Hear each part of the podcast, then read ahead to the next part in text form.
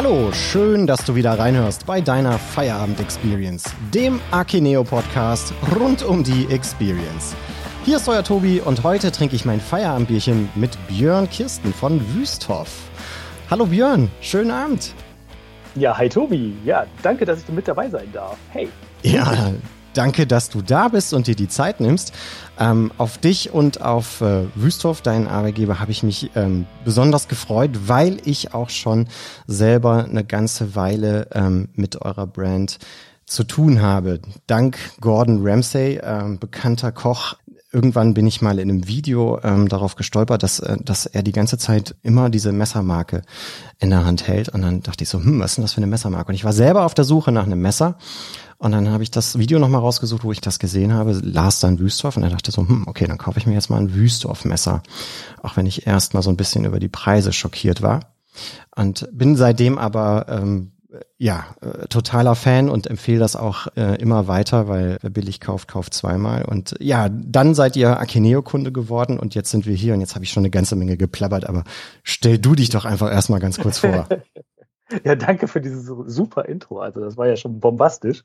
Äh, ja, wer bin ich denn eigentlich? Ja, ich, also Björn Kirsten, das habt ihr ja schon gehört. Und ähm, ja, ich bin der Product Owner von Pim und Mam bei der Firma Wüsthof, bei Wüsthof Messer und ähm, ja, jetzt schon seit 22 Jahren bei Wüsthof. Unglaublich, oder Tobi? Äh, das ist lang. Schon echt ne, unvorstellbar. Ja, also diese klassische Geschichte, glaube ich, also ne, angefangen als Auszubildender, klingt so ein bisschen wie vom Tellerwäscher zum Millionär. Nur leider bin ich gerade als Product Owner nicht Millionär. Ne? Das nicht. Aber äh, angefangen als Auszubildender als Industriekaufmann und dann habe ich meinen Weg eben bei Wüsthof immer weiter fortgesetzt und das alles so in Richtung Marketing. Erst gab es noch keine Marketingabteilung und das Ganze hat sich dann jetzt seit vier Jahren weiterentwickelt, dass wir jetzt auch eine eigene Marketingabteilung haben und damit haben wir dann eben auch das PIM und MAM Projekt gestartet, weil uns ganz klar bewusst war, okay, wir müssen irgendwie unsere Produktdaten zentralisieren. Das muss irgendwo alles an einem Ort liegen, damit man das dann auch ähm, ja, einfach verwenden kann. Ne? Man pflegt es so gesehen dann nur einmal und alle wissen, an welchem Ort es liegt.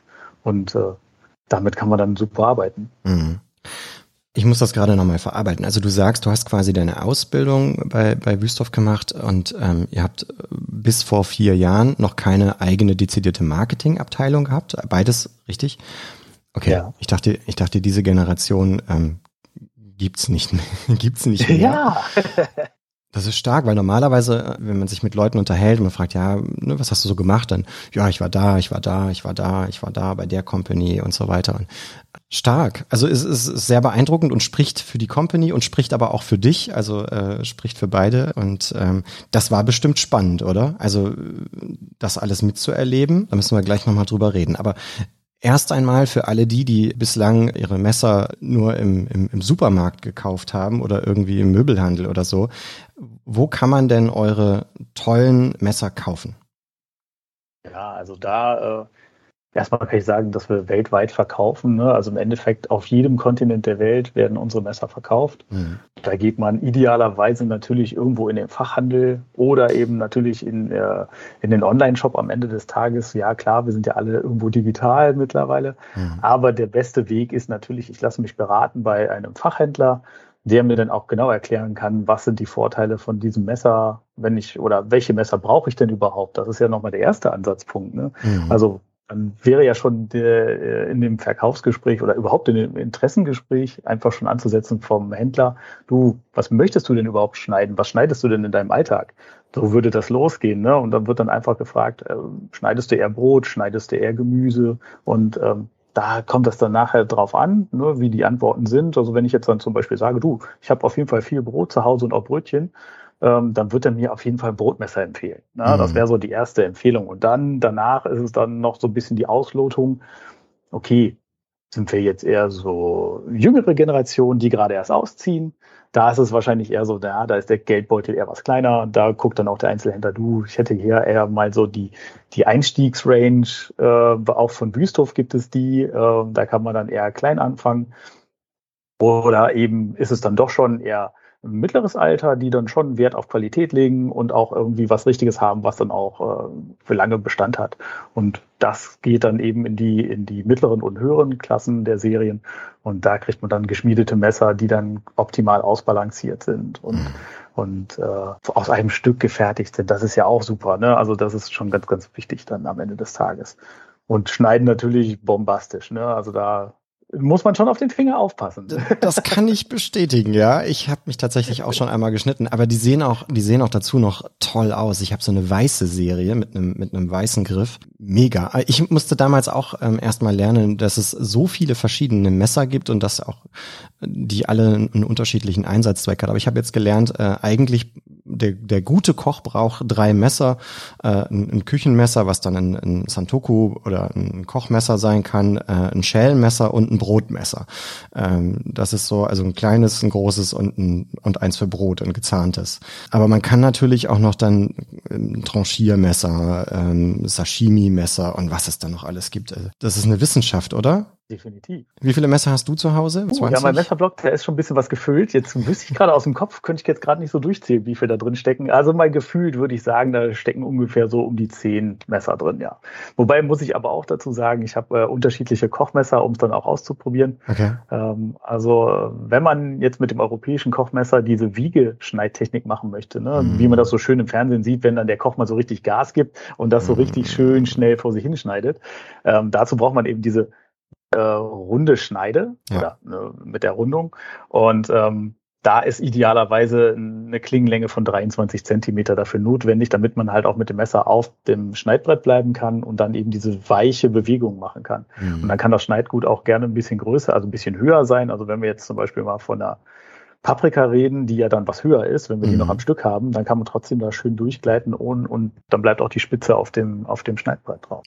Wahnsinn. Und Genau, dann habe ich halt ein bisschen kürzer. Meine Frau mag zum Beispiel eher so das, das, das Gemüsemesser, da ist sie dann eher vertreten, die mag dann eher, hat so ein bisschen Angst. Dann, ne, das ist oftmals auch so, wenn man nicht die Verwendung so genau weiß, dann ist erstmal ein bisschen Angst natürlich vor den großen Messern da, aber eigentlich unterm Strich kann man sehr gut mit den großen Messern arbeiten, wenn man einmal verstanden hat, wie man sie sicher anfasst. Da gibt es also bei uns auf der Website zum Beispiel eine Erklärung dazu, beziehungsweise bei YouTube kann man sich auch super äh, gut angucken im Wüsthof-Kanal.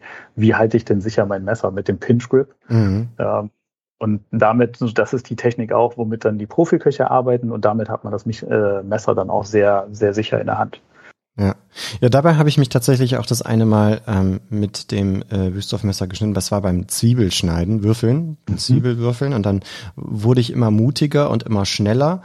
Und dann habe ich aber meinen Daumen, den ich, den ich, womit ich die Zwiebel, ja. den habe ich nicht tief genug eingeklappt gehabt. Und äh, ja, das hat wehgetan. Aber ähm, ja, das glaube ich. Aber, aber erst nach fünf Minuten. Am Anfang merkst du das ja gar nicht.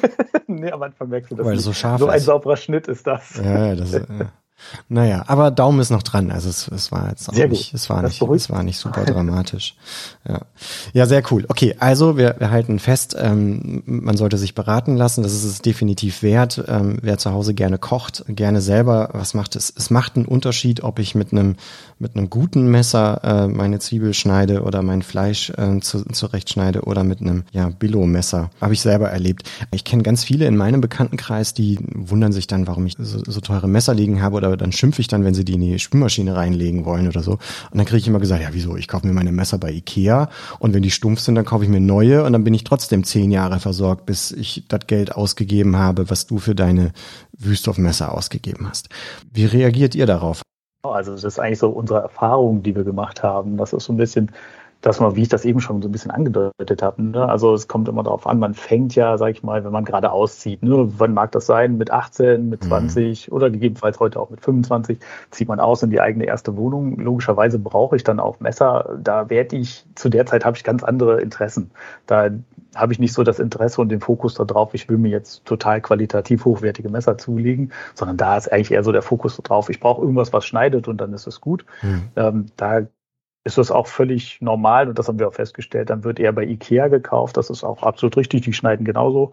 Ne? Aber die, wie du es auch schon gesagt hast, dann halten diese Ikea-Messer halt ein paar Jahre und danach tauscht man die dann wieder aus. Mhm. Und ähm, so, man reift dann ja über die Zeit, sage ich mal, als Mensch und irgendwo dann ab dem 35. Lebensjahr bis 40, würde ich mal sagen, fangen wir dann an, darüber nachzudenken, dass wir mehr Wert auf Werte legen und auch auf Genuss und äh, mit dem, mit dem äh, Wandel des, des Verständnisses für Genuss ändert sich dann auch das Verhalten dazu, okay, ich, ich habe jetzt Spaß am Kochen und ich mag halt kulinarische Genüsse mir selber zubereiten. Auch damit verändert sich dann eben auch der Blickwinkel dazu, buh, jetzt brauche ich aber auch dazu das passende Messer mhm. ne, oder das passende Equipment. Und ähm, dann denke ich auch, äh, in dem Alter geht es dann los, wo man sich dann auch damit beschäftigt und auseinandersetzt. Und äh, da ist es dann auch ganz ähm, klassisch der Weg, dass man dann sich überlegt, okay, oder informiert, welche Messer sind denn jetzt gut? Und da ist eben dann auch Wüsthof logischerweise mit dabei als Messermarke, ähm, die vor allem hauptsächlich für die Profiköche im ersten Rang produziert hat bis mhm. jetzt mhm. und eben deswegen auch von den Profiköchen bevorzugt wird. Und äh, das ist natürlich was Gutes für den Profikoch. Das ist ja im Haushalt oder für den Hobbykoch dann genauso gut.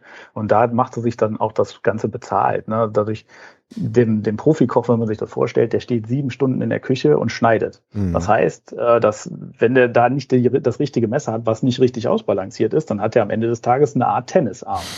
ne? Würde ich jetzt mal so sagen. Ja, ne? ja, ja, ist richtig. So, und das, der merkt das schon. Und äh, damit es eben nicht passiert, ist das Messer gut ausbalanciert. Das heißt, der Profikoch, der führt das Messer eigentlich nur beim Schneiden, weil das Messer mehr oder weniger die Arbeit für ihn alleine erledigt. Er führt es nur durch das Schneidgut und muss gar nicht viel Kraft aufwenden, weil mhm. die Schneide so scharf ist, dass sie von alleine schneidet und er hebt das Messer dann nur wieder an, wenn es geschnitten hat und bewegt das Messer halt vor und zurück, mehr oder weniger. Mhm. So, und das Ganze zeichnet sich dann natürlich auch aus in der, äh, beim Hobbykoch, dass er dann eben da auch das richtige Equipment hat, was genauso scharf ist, was absolut robust ist und super gut verarbeitet ist, weil in der Küche muss es nun mal acht Stunden, zehn Stunden am Tag funktionieren. Mhm. Das ist so ungefähr, wenn man es halt so vergleicht, keine Ahnung, mit Autos, wenn wir bei Formel 1 sind oder bei, der, bei einem Rallye-Auto, da wird es halt äh, auch beim Profi getestet und dann wird das umgesetzt eben für die normalen Autos. Und so kann man sich das da auch vorstellen. Ne? Also dementsprechend, da ist die, die Qualität dann auch zu merken und dann eben auch der Unterschied äh, in der Herstellung. Also wenn wir an, an günstig produzierte Messer denken, ja, da wird halt schnell einfach mal ein Messer ausgestanzt aus einem Blech. Mhm. Da werden halt ein paar Arbeitsschritte gemacht. Lass es dann vielleicht 15 Arbeitsschritte äh, Schritte sein. Dann ist das Messer fertig.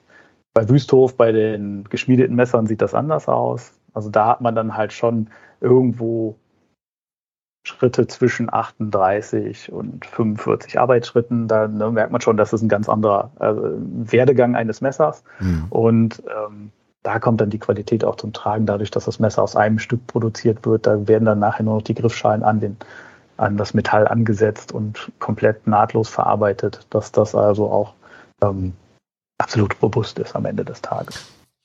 Mhm. Ich fand den Vergleich gerade sehr spannend mit, mit äh, Formel 1 Wagen. Ist es nicht auch so, dass, ich sag mal, wenn jetzt einer wirklich unbedarft ist und, und jetzt eben noch nicht so viele Zwiebeln gesch, äh, geschnitten hat, dass er vielleicht im ersten Moment diesen Unterschied zwischen einem nagelneuen, frisch geschärften Billigmesser und einem Wüsthoff-Messer gar nicht merkt, weil er auch die Technik gar nicht kann? Empfehlt ihr euren Kunden immer auch, ähm, nicht nur das Messer zu kaufen, sondern auch wirklich sich die Technik dann auch anzueignen?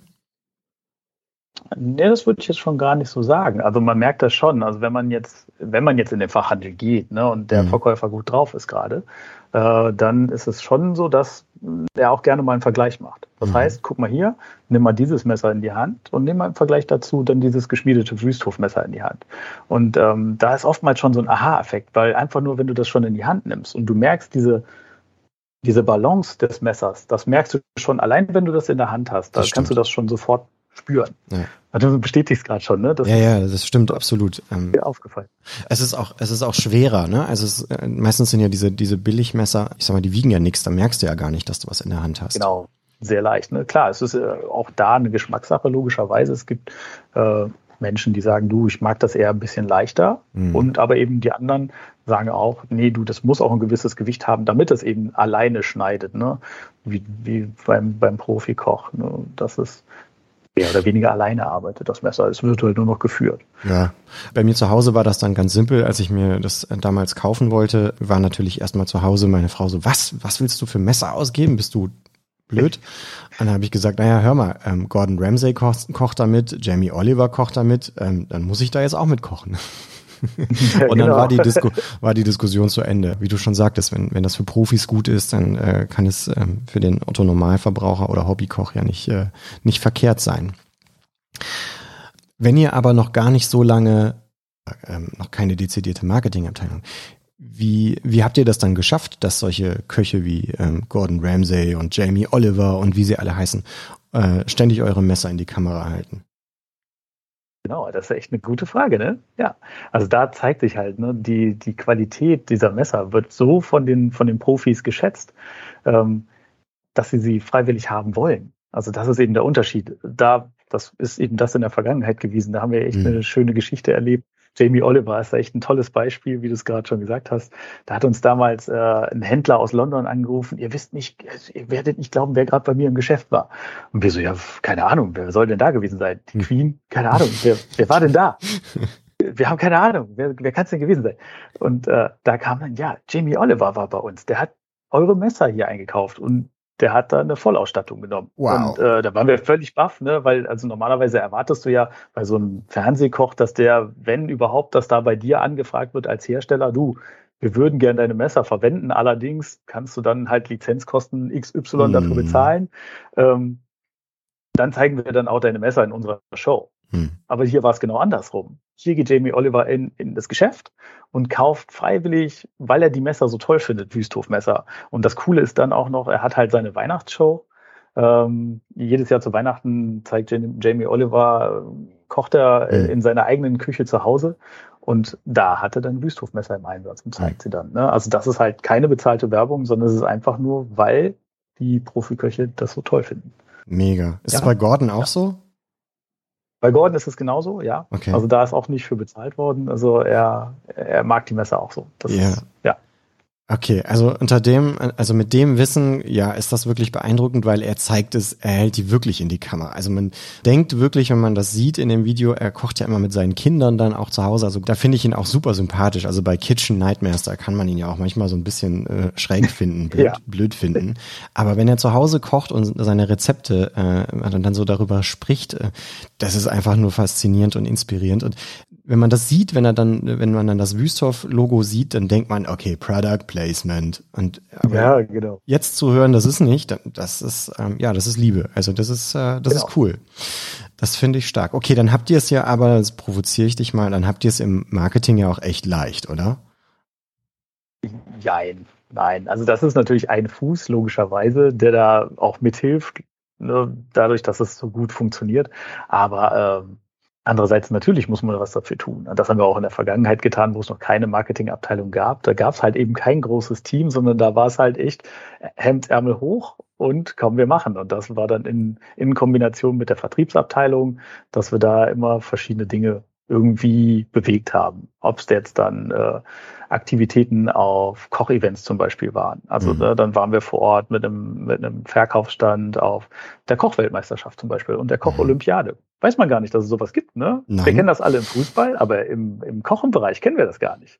Das ist auch faszinierend. Also da treten eben auch Ländermannschaften gegeneinander an und die müssen dann 150 gleiche Essen in, in einer bestimmten Zeit produzieren. Wow. Es gibt halt vorher wird, die stellen einmal das, das Essen einmal her, vorher, das wird in Aspik gegossen, mhm. so wie das auf dem Teller bei dem Testkochen sozusagen äh, auf dem Teller gelegen hat, so wird das in Aspik gegossen, damit das halt wieder ersichtlich ist. Das mhm. steht vorne in einer Glasvitrine. Und dann bei dem Wettbewerb geht es darum, dass die das gleiche Essen 150 Mal gleich produzieren. Da dürfen keine Fehler passieren. Und äh, das wird dann verköstigt. Und es muss dann natürlich auch noch schmecken. Also das ist der Wahnsinn. Das ist teilweise absolute Kunst, was da auf den Teller fabriziert wird, weil das sieht halt nicht, da liegt nicht der Schnitzel auf dem Teller, sondern mhm. ne, wir kennen das ja, wenn da so farbige Schaumkronen sind mhm. auf irgendwas kleingeschnittenem Fischwürfelchen. So ganz, ganz toll. Also da gibt's richtig tolle Sachen da eben haben wir dann auch, äh, waren wir dann auch Sponsor zum Beispiel oder sind auch noch der Sponsor de, des äh, deutschen Nationalteams. Das ist auch nochmal eine tolle Referenz, wo man sagen kann, ja, wir sind hier eben de, der Sponsor des, des Nationalteams von cool. Deutschland. Eben weil wir eben auch noch, immer noch äh, ausschließlich Messer in Deutschland produzieren, in Solingen. Das ist auch nochmal wichtig. Ne?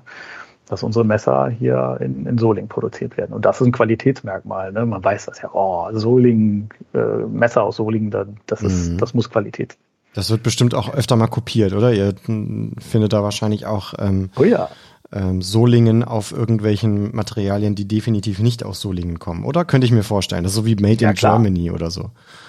Auf jeden Fall, definitiv. Ja. Also da gibt es so manche Plagiate, die da auch unter dem gleichen Namen dann auch verkauft werden. Ach, sogar unter dem gleichen Namen? Wow. Genau. Aber das ist ein bisschen Ritterschlag, oder? Wenn man, wie ist das, wenn man das als, wenn das, wenn man das das erste Mal entdeckt, dass seine Marke quasi kopiert, raubkopiert hat. Im ersten Moment regt man sich vielleicht drüber auf, aber ist es nicht auch so ein bisschen so dieses Gefühl von Stolz, so, boah, die machen uns nach, dann müssen die uns cool finden. Genau.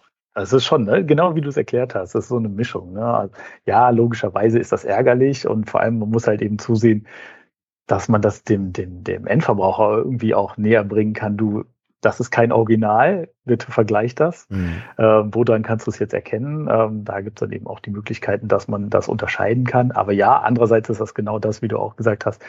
Wow, das ist so eine Marke, dass sie kopiert wird. Also die sind so gut, die Messer, dass man da schon Plagiate herstellt. Ja, mhm. definitiv. Da gibt es auch in Solingen gibt's ein Museum extra dazu. Also es gibt ne, generell so, das heißt Plagiarius. Okay. Und äh, da sind solche Plagiate ausgestellt. Sehr interessant. Cool. Björn, jetzt hast du ja gesagt, du bist seit 22 Jahren bei ähm, Wüsthof und ich weiß aber, dass es Wüsthof jetzt schon über 200 Jahre gibt, ne? Richtig.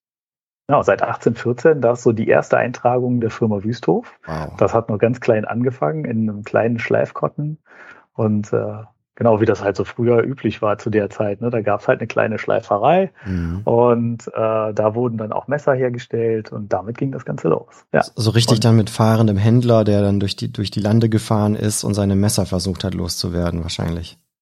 Erstmal auf dem Markt, genau. Ja. Ne? Also es ist so, ja. dass es dann, die Messer wurden in, auf den Markt nach Solingen gebracht und dort dann verkauft und auch in die Nachbarorte. Ja. Und von da dann immer weiter. Und dann wurde das immer größer und dann irgendwann kam die Industrialisierung. Dann gab es eben die Firma Wüsthof in Solingen, mhm. wurde dann gegründet und so ging das immer weiter. Ja. Irre. Mhm. Wenn man so ein historisches Unternehmen ist und ähm, du bist ja verantwortlich für das, für ein, für ein sehr modernes ähm, Thema, PIM Damm. Wie packt man, und du kannst da bestimmt aus erster Hand berichten mit 22 Jahren äh, Firmenzugehörigkeit, wie packt man da die Digitalisierung an? Ja, also das ist wirklich ein Firmenthema. Ne? Also die Familie Wüsthof, die auch immer noch äh, die Besitzer der, des, äh, der Marke Wüsthof sind und auch der Firmen Wüsthof. Also da sind wir jetzt mittlerweile in der siebten Generation der mhm. Familie Wüsthof. Die haben sich gemeinschaftlich dazu entschieden, ja, wir wollen uns weiterentwickeln, wir wollen eben die Digitalisierung anstreben und ähm, das haben sie dann eben auch in der Firma kommuniziert. Also das läuft halt viel, wie du sagst, über Kommunikation, dass man die Mitarbeiter abholt, dass man dazu darüber informiert, was haben wir denn vor, was in welche Richtung werden wir uns äh, bewegen und ähm, damit ist das Ganze gestartet, ne? dass man das erste Projekt damit startet, um einfach überhaupt mal die, die, die Mitarbeiter mit abzuholen. Und damit ging das Ganze los.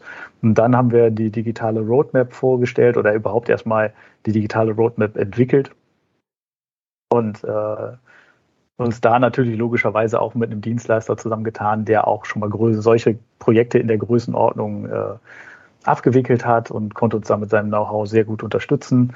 Und da sind wir dann weiter vorwärts gegangen und immer Schritt für Schritt baut man das dann eben weiter auf. Also wichtig ist schon aus meiner Sicht auch, dass man eine gute Planung im Vorfeld leistet, damit mhm. man eben das nachher auch gut umsetzen kann. Weil wenn man zu schnell losläuft, glaube ich, kann das auch nach hinten losgehen. Das ist so, was ich jetzt aus dem Projekt so als Erfahrung mitgenommen habe. Und ich bin froh, dass wir es so aufgesetzt haben, wie wir es gemacht haben. Dadurch, dass man doch erst sehr viele Anforderungen gesammelt hat, um sehr viel abzudecken. Mhm. Äh, klingt erstmal so ein bisschen nach Planwirtschaft, ist aber, also es war schon so eine Mischung aus, ja, wir müssen schon einen gewissen Teil planen, mhm. aber der Rest ist schon agil. Also demnach ist das so eine, so eine Kombination aus beidem gewesen.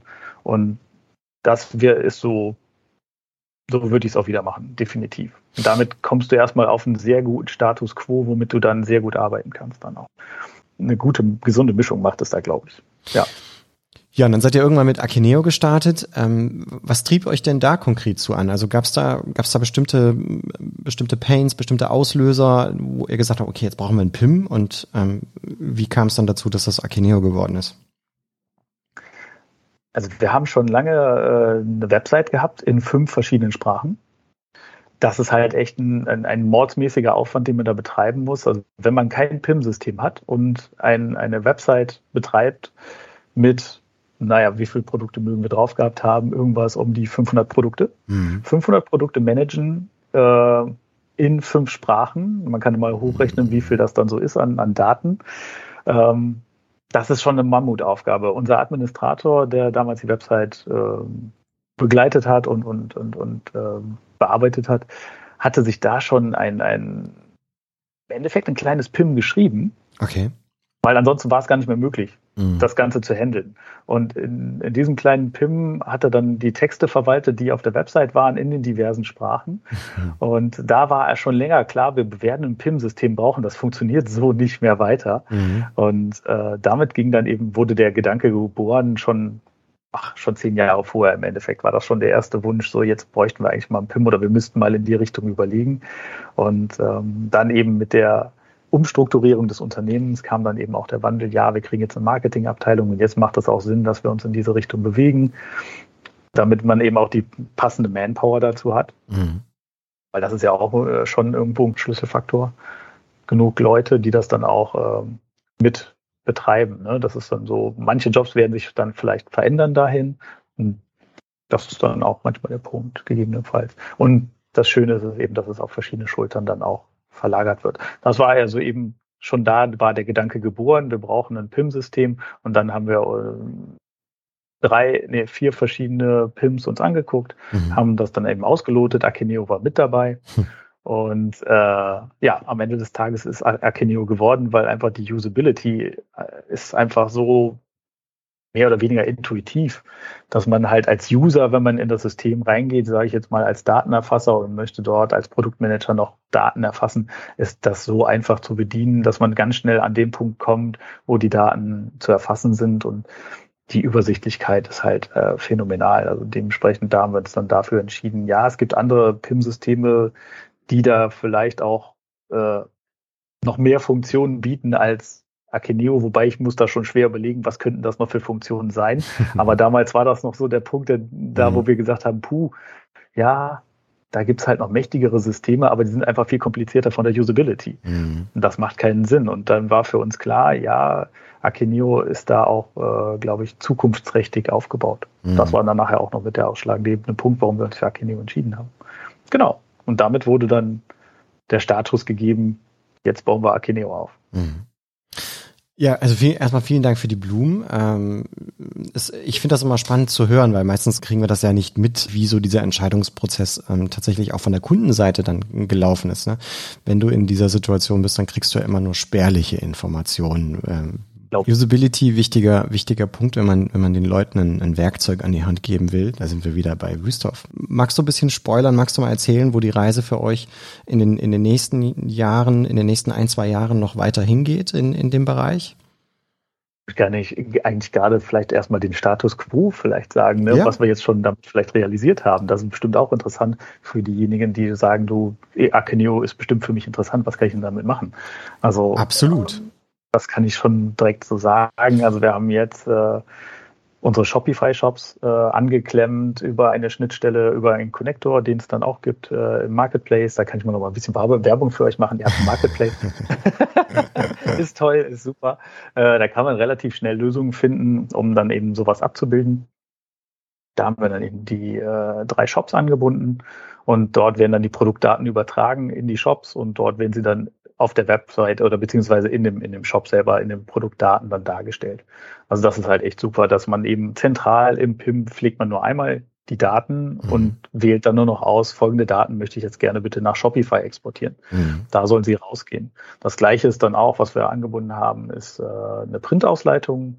Also wenn man es jetzt noch Printausleitung nennen kann. Also wer, es wird zurzeit das Ziel ist nicht mehr zu drucken, sondern man hat es dann als PDF vorliegen, als eine Art Broschüre. Okay. Nennen wir es mal eine digitale Broschüre. Mhm. Und ähm, die wird trotzdem im InDesign kreiert mhm. und die wird dann durch äh, Easy-Katalog dann befüllt. Also man hat eigentlich nur noch Templates, die dann durch PIM-Daten wieder befüllt werden. Auch da, ne, wir haben im PIM einmalig die Daten liegen und auch hier werden sie dann nur für den Kanal aufbereitet ausgeleitet.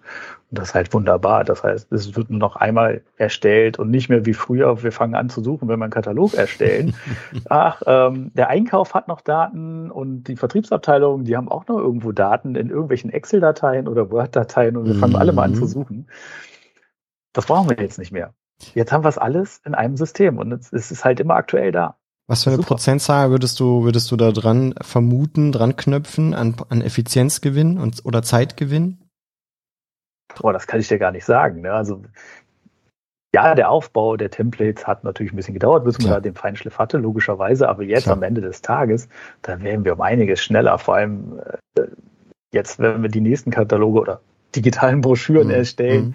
ähm, da wird das viel schneller laufen, weil das jetzt schon einmal da ist. Man füllt nur noch das Template mit den Daten und dann generieren sich die Produktseiten von alleine. Dann kommen noch Content-Seiten drumherum. Das, die sind dann auch schneller generiert. Also ich würde reine Vermutung, ich denke, dass wir da irgendwas um die 40 Prozent bestimmt locker schneller werden. Bestimmt. Den wir es jetzt aufgebaut haben. Also Übersetzung ist halt grandios. Ne? Man ja. hat das einmal aufgebaut und dann füllt man nur noch die andere Sprache ein.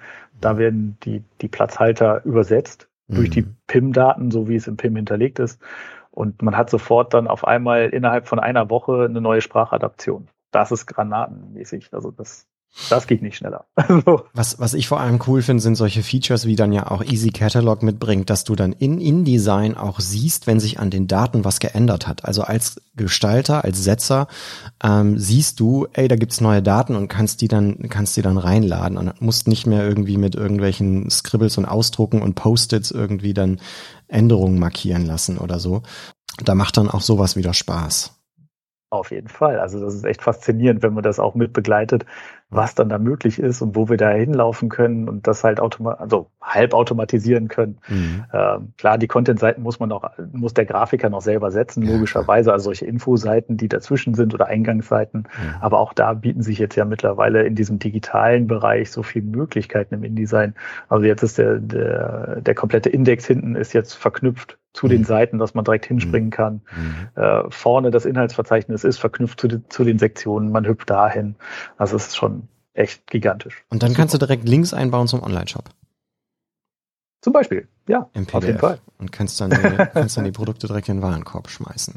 Ja, sehr cool. Ja, und mit Shopify habt ihr dann ja eine richtig moderne Architektur dann da stehen. Genau, richtig. Cool. Also da auf dem richtigen Weg. Genau, jetzt sind halt weitere Pläne logischerweise. Wie kann man jetzt äh, mal schauen zu Richtung Marktplätze? Mhm. Was gibt's da für Möglichkeiten, dass wir in die Richtung gehen? Genau. Mhm. Ja.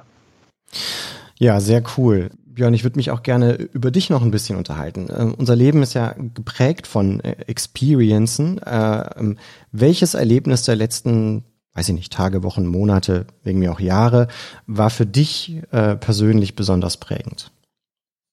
Ja, ich habe, äh, ja, ich bin ein sehr musikalischer Mensch, kann ich ja dazu sagen. Ne? Also mhm. das ist so, ich habe schon, äh, ich lebe, ich liebe Musik mehr oder weniger und ich habe jetzt in der letzten Zeit äh, wieder noch eine neue Musiksparte für mich entdeckt. Also elektronische Musik ist so meins. Okay. Und äh, jetzt habe ich bis jetzt war es House, EDM, so das, was gerade so auch äh, aktuell auf den Festivals läuft, kennt man alles unter, mhm. dem, unter dem Namen EDM, Electronic Dance Music, ist so ein bisschen so ein sehr großer Begriff dafür. Jawohl. Ähm, Trance ist halt so immer so mein Steckenpferd gewesen, bis jetzt auch, so, wo mir das Herz wirklich aufgeht. Das ist halt sehr, sehr, sehr emotionale Musik.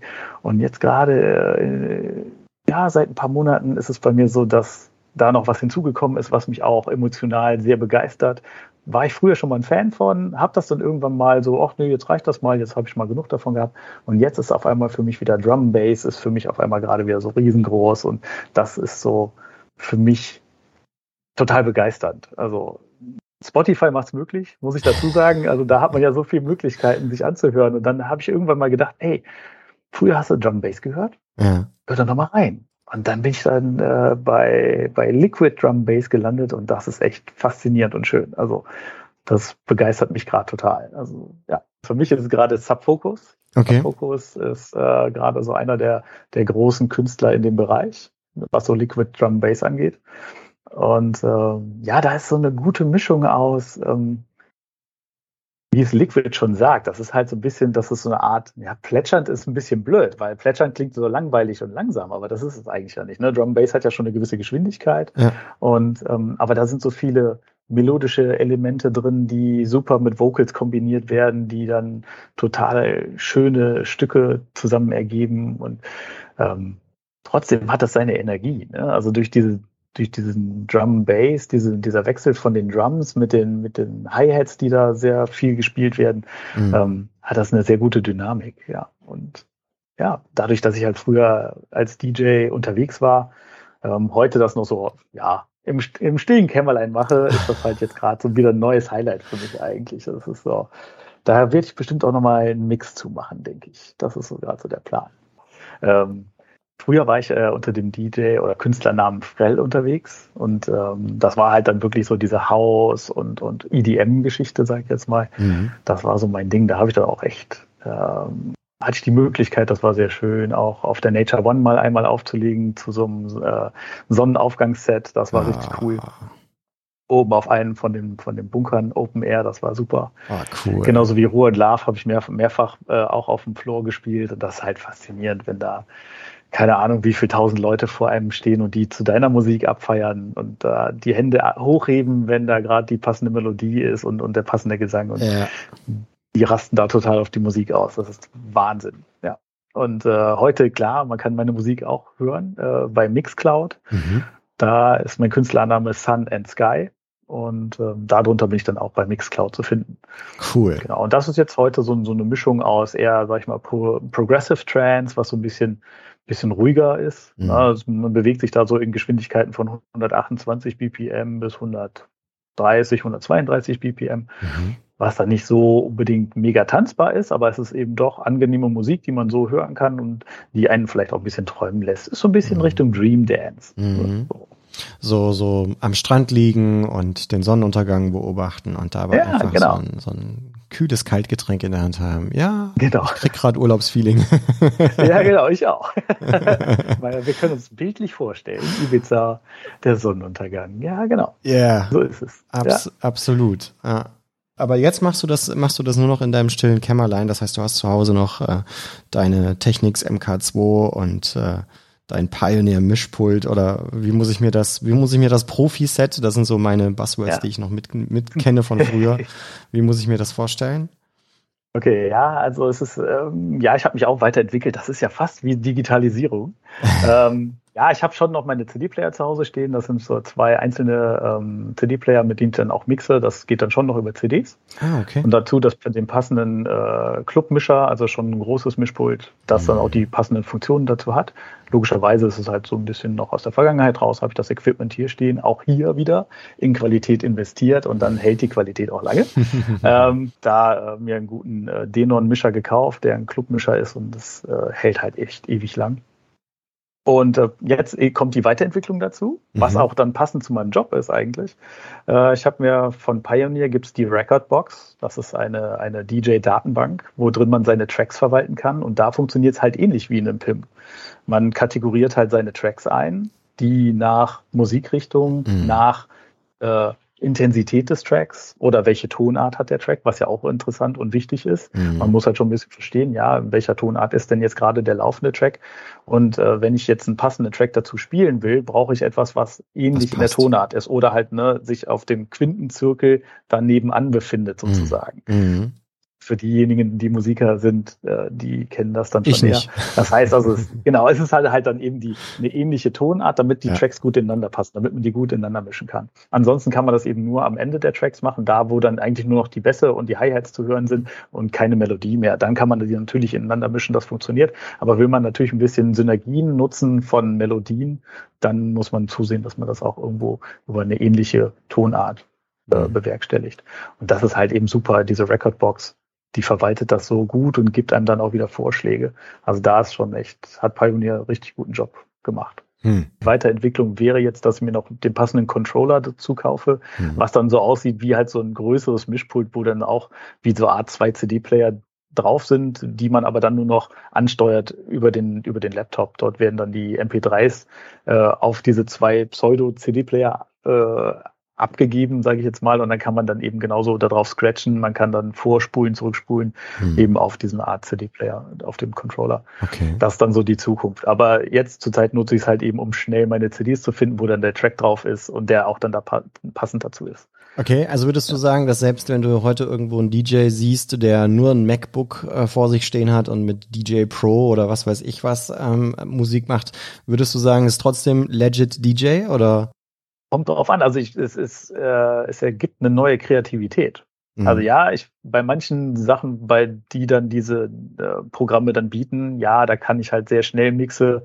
Dadurch, dass der, dass die BPM-Zahl sofort automatisch angeglichen mhm. wird, kann ich halt super schnell mixen. Da muss ich nicht mehr reinhören. Da kann ich sogar blind mixen am Ende des Tages. Mhm. Das ist dann schon, wo ich denke, ja, okay, dann lernst du nicht mehr so ganz, was das Mixen von früher ist, das Handwerk. Mhm. Aber es bietet dir ganz viele neue Möglichkeiten, ähm, neue Mixe live zu machen, zu erstellen, zu kreieren. Also du kannst kreativ sein auf eine ganz andere Art und Weise, als das, was früher möglich war, was du niemals mit, mit Vinyl machen hättest können und okay. einem Mischpult.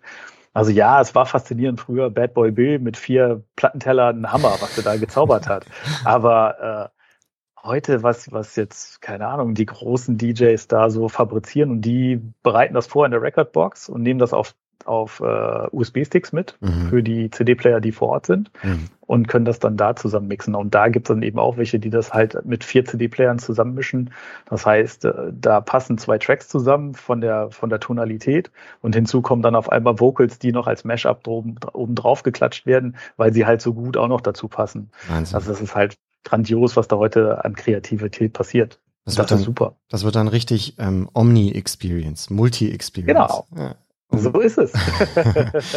Krass, wie man überall Synergien findet, oder? Das ist Anal ja. Analogien, nicht Synergien, Analogien findet. Ja, Mensch, ähm, dann, also ich werde auf jeden Fall mal reinhören ähm, bei Mixcloud. Ähm, ja, bitte, tu das. Und ich freue mich über Feedback.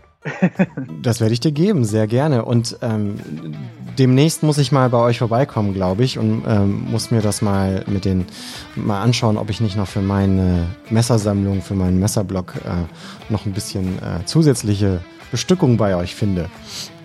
Sehr gerne. Ähm, also wir haben den Store vorne an der Straße. Gerne jederzeit vorbeischauen. Da gibt es auch super Beratung.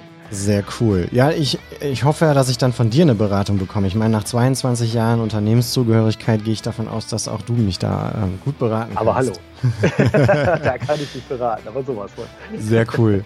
Björn, du hörst unser Jingle schon äh, im Hintergrund. Ja. Ähm, die Zeit ist wahnsinnig schnell rumgegangen. Vielen lieben Dank für die tollen Insights, ähm, für deine Zeit. Ähm, ich fand's klasse und äh, ja, sag einfach nur Dankeschön und wünsche dir noch einen total schönen Abend. Ja, danke gleichfalls. Ich fand es auch total toll bei dir. Also ein, ein super Feierabendbierchen mit dir. Also echt, äh, ich bin begeistert. Und äh, ja, wenn ich nochmal dabei sei, äh, sein darf, würde ich auch gerne nochmal wiederkommen. Klaro.